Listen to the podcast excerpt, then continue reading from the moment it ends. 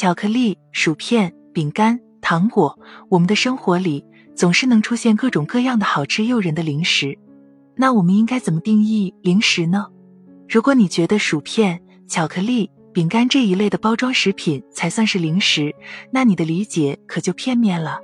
其实我们在日常三餐之外吃喝的所有食物或者饮料都可以称之为零食。如果你在吃完午饭后再啃个玉米进行加餐，这个玉米其实就可以被称为零食。听到这样的定义，你是不是觉得会有点吃惊呢？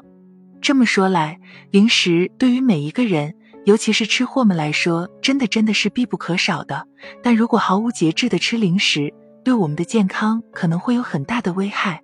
一方面，过量的零食会增加我们肥胖的几率，但使用了过多的不健康零食，也有可能造成我们身体上的一个营养不良。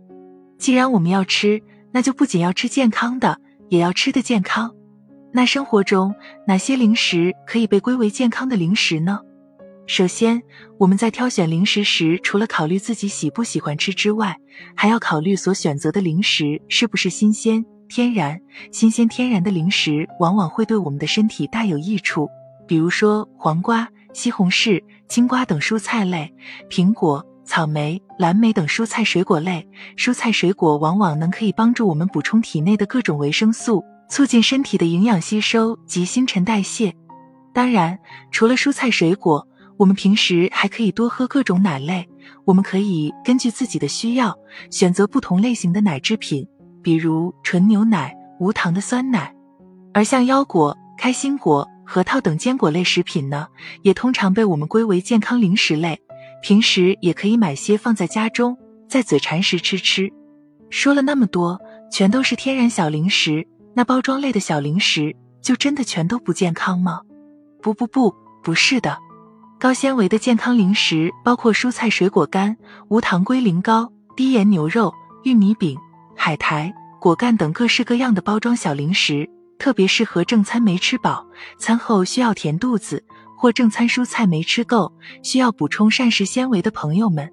比如说老少皆宜的果蔬脆片，它其中就含有极其丰富的膳食纤维，而且非常容易消化，其价值不亚于新鲜果蔬。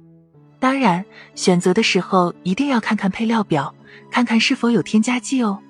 另外，全麦饼干里也含有非常丰富的膳食纤维，很适合正在减肥期的小姐姐哦。食用全麦饼干不仅容易饱腹，还容易促进肠道健康。那健康零食应该怎么吃呢？首先，我们最好选择正餐不容易吃够的食物作为餐后的小零食。在食用零食时，也要将零食的量控制好。零食的食用是万万不能够影响正餐的，更不能替代正餐。对于不需要减肥的女性朋友来说，零食每天的食用量应该尽量控制在一百八十千卡以内。购买的时候记得要看一下营养成分表。睡前时候记得要避免食用过多的零食。睡前过度热量的摄入不仅容易导致失眠，也容易导致发胖哦。所以说啊，适当的吃零食，有规律的吃零食，对我们的健康是没有太大的危害的。所以我们要学会抛开吃零食时的负罪感。在零食的取舍上，你当然是自由的，而你的选择其实可以更健康哦。